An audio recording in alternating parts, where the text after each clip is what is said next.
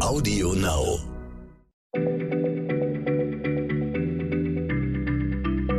Schneller Schlau, der kurze Wissenspodcast von PM.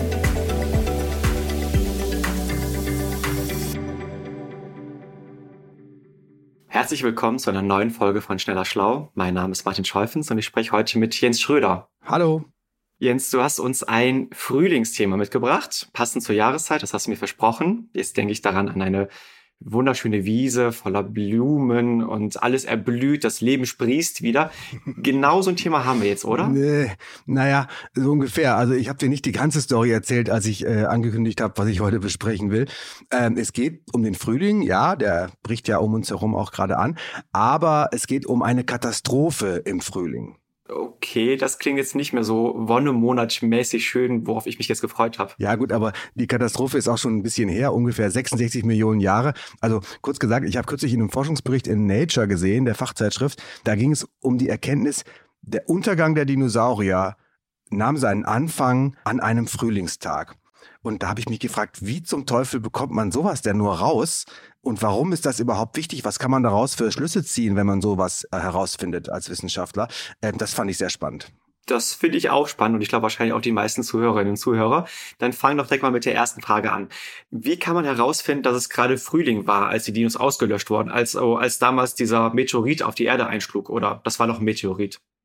Ja, äh, da, da gibt es einen gewissen Streit, ob es jetzt nur an dem Meteoriteneinschlag lag, dem Meteoriten, der vor der Küste des heutigen Mexiko auf die Erde geknallt ist, oder ob an diesem Massenaussterben auch noch riesige Vulkanausbrüche im heutigen Indien eine Rolle gespielt haben, oder ob vielleicht beides zusammen dieses jüngste Massensterben der Erdgeschichte ausgelöst hat. Das äh, wird es umstritten. Fest steht jedenfalls, ungefähr zur Zeit, als dieser Meteorit mit 15 Kilometer Durchmesser äh, auf der Halbinsel Yucatan eingeschlagen ist, äh, da kamen Ereignisse in Gang, die eben zum Aussterben von schätzungsweise zwei Dritteln, Schätzungen gehen da auseinander, aller Tiere und Pflanzen auf der damaligen Welt geführt haben weil dieser Meteorit dann Staub aufgewirbelt hat und dadurch der komplette Himmel sich verdunkelt hat.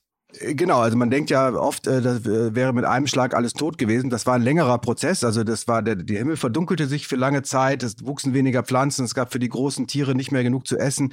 Also dass dann das Aussterben wirklich vorangeschritten ist, das war ein längerer Prozess. Es starben nicht alle gleich äh, mit durch den Tsunami oder durch den Aufprall. Äh, und unabhängig davon, ob jetzt Komet und Vulkan da noch zusammengewirkt haben mögen, das war ein, ein Prozess, der wahrscheinlich Jahre gedauert hat. Was mich jetzt erstaunt, das war jetzt vor, du hast eben gesagt, ungefähr 66 Millionen Jahren. Man weiß also nicht das exakte Jahr, aber man will die Jahreszeit wissen. Wie das? ja, darauf wollte ich jetzt kommen, genau. Wie findet man sowas raus? Also es gibt einige Paläontologen, Paläontologinnen, die in äh, North Dakota in den USA äh, eine Steinformation im Boden untersucht haben. Etwa 3000 Kilometer von diesem Einschlagkrater in Yucatan entfernt. Und das Besondere an dieser Gesteinsschicht, die heißt übrigens Hell Creek Formation, nach so einem Bach, der da läuft. Äh, das Besondere ist, die Fossilien darin stammen ziemlich genau vom Ende der sogenannten Kreidezeit. Also genau aus der Zeit, aus der Epoche, in der der die Dinos ausgestorben äh, sind. Woher weiß man, wie alt so Steine sind und was welchem Zeitalter die sind? Naja, grob kann man das also äh, durch diese Schichten, in denen das gefunden wird, die kann man zuordnen bestimmten Epochen. Äh, aber hier geht es ausnahmsweise nochmal viel genauer. Äh, da haben nämlich die Forschenden äh, Fossilien von Süßwasserfischen gefunden in diesen Gesteinsschichten, von Stören vor allem, die ganz offensichtlich von einer ganz gewaltigen Flutwelle, von so einem Tsunami aus ihrem Fluss heraus und auf einen Hügel draufgeworfen wurden. Und zwar mit solcher Wucht, dass manche von denen regelrecht sich um Baumstämme gewickelt haben, oder zumindest sieht das so aus in den Fossilien, oder zerfetzt wurden. Das muss eine gewaltige Kraft gewesen sein. Da liegt die Vermutung nahe, es könnte dieser Meteorit gewesen sein, der dieses, diese Aufprallenergie geschaffen hat. Ja, das ist nicht nur eine Vermutung, das ist sogar relativ sicher, denn eine zweite Besonderheit bei dieser Fundstelle ist, es muss zum Zeitpunkt des, dieses Fischtodes äh, in, in, in dieser äh, in North Dakota, im heutigen North Dakota, auch noch Glas geregnet haben vom Himmel. Also Tropfen von gläserner Gesteinsschmelze sind da überall, um diese Fischfossilien zu finden. Und nun vermuten die Forschenden, der Aufprall des Meteoriten hat also die Erdkruste schmelzen lassen durch diese Energie, das Material sehr hoch in die Atmosphäre geschleudert und dann nach einer halben Stunde oder so sind diese Gesteinstropfen, äh, die verglast sind, teils weit entfernt wieder zur Erde gestürzt, also offenbar auch da in North Dakota. Und der Tod der Fische steht also zeitlich direkt im Zusammenhang mit diesem Meteoriteneinschlag, der die Dinosaurier von der Erde dann getilgt hat oder der das ausgelöst hat. Das ist wirklich eine unfassbar spektakuläre Fundstelle, von der du berichtest. Also Fossilien von Fischen, die um Baumstämme gewickelt sind und dann drumherum umgeben von Niederschlägen, von Regen aus Glas. Echt ein richtiges Fest für Paläontologen, Paläontologinnen. Aber ich weiß jetzt immer noch nicht, warum das jetzt alles im Frühling stattgefunden haben soll. Genau, also das, jetzt kommen wir endlich zu dem Punkt, das kann man an den Fischfossilien sehen und das war tatsächlich in, äh, in einem Artikel der FAZ sehr gut erklärt. Man muss ja die Kolleginnen und Kollegen auch mal loben, wo das angebracht ist. North Dakota hatte damals sehr ausgeprägte Jahreszeiten, äh, was die Temperatur angeht. Im Winter kalt, im Sommer warm. Das Nahrungsangebot für die Störe im Fluss äh, hat mit den Monaten sich also stark verändert und das hat charakteristische Spuren in ihrem Knochenaufbau, also bei den Fischen, hinterlassen. Bestimmte Hohlräume, die je nach Jahreszeit größer äh, wurden oder kleiner und diesen Zyklus Zyklus von größer und kleiner werdenden Hohlräumen, Strukturen, konnten die Forschungsteams an den Fischfossilien nachvollziehen und damit konnten sie auch erkennen, wann genau hat dieser Zyklus aufgehört, von Todeswegen sozusagen. Also wann ist sozusagen, haben die Fische, in, in, welchem, in welcher Phase des Zyklus haben die Fische aufgehört zu leben? Jetzt bin ich gespannt. Wann genau war das? Im April. also, das tatsächlich sagen die das. Also wenn man schon äh, Monate geschrieben hätte, äh, dann hätte man das wohl im April äh, gefunden, dieses Ereignis. Klingt ein bisschen seltsam, in einem April vor 66 Millionen Jahren, aber das ist die Aussage der Hauptforscherin, die das äh, bearbeitet. Der Meteorit ist eingeschlagen in der Zeit des Jahres, die wir heute April nennen würden. Ob es ein Mittwoch oder ein Donnerstag war, ist äh, nicht ganz sicher offensichtlich. Schade, ich hätte jetzt eigentlich auf den Wochentag gehofft und auch auf die Uhrzeit. Dann stelle ich lieber eine andere Frage, ganz theoretisch. Warum ist es eigentlich überhaupt wichtig zu wissen, in welchem Monat das war? Ja, da muss man ein bisschen um die Ecke denken, was daran interessant ist. Also die Biosphäre, die sich nach diesem Ereignis vor 66 Millionen Jahren entwickelt hat, nach diesem Massenaussterben. Diese Biosphäre, Tiere und Pflanzen, die, das, die danach hochgekommen sind, waren der Ursprung unserer heutigen Lebenswelt.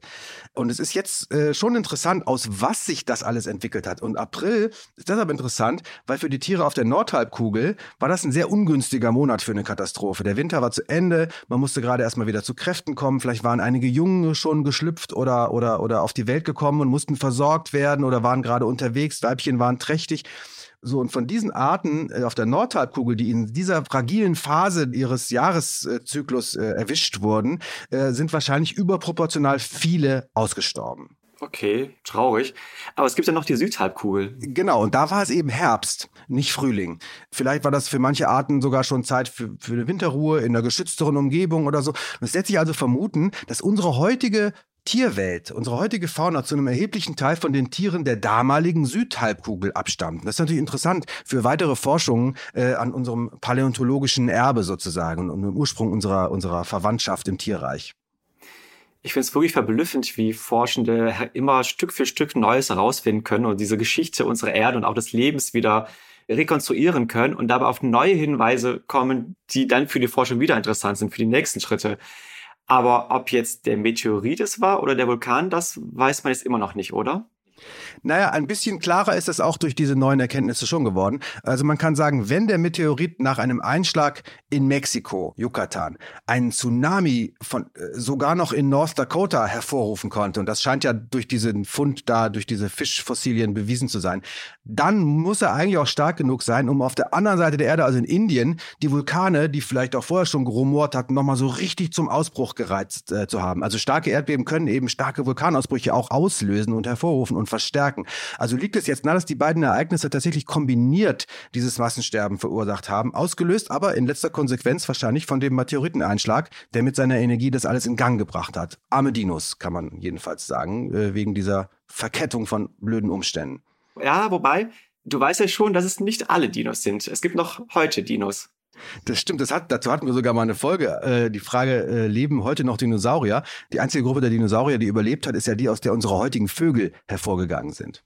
Genau. Und diese Idee finde ich immer wieder schön, wenn ich dran denke, dass ausgerechnet die Hühner die Nachfolger der Dinosaurier sind. Ja, genau. Und für alle anderen Dinosaurier besiegelte leider ein Frühlingstag vor 66 Millionen Jahren das Schicksal. Ein Tag im April, lieber jetzt wissen. Jens, vielen Dank. Das war echt eine spannende Forschungsgeschichte. Wer noch mehr spannende Geschichten und mehr spannende Fragen haben möchte, der kann noch mal in unser Magazin reinschauen, Schneller Schlau. Das ist im Zeitschriftenhandel und auch im Online auf unserer Seite erhältlich. Jens, bis zum nächsten Mal. Dankeschön. Tschüss. Schneller Schlau, der kurze Wissenspodcast von PM.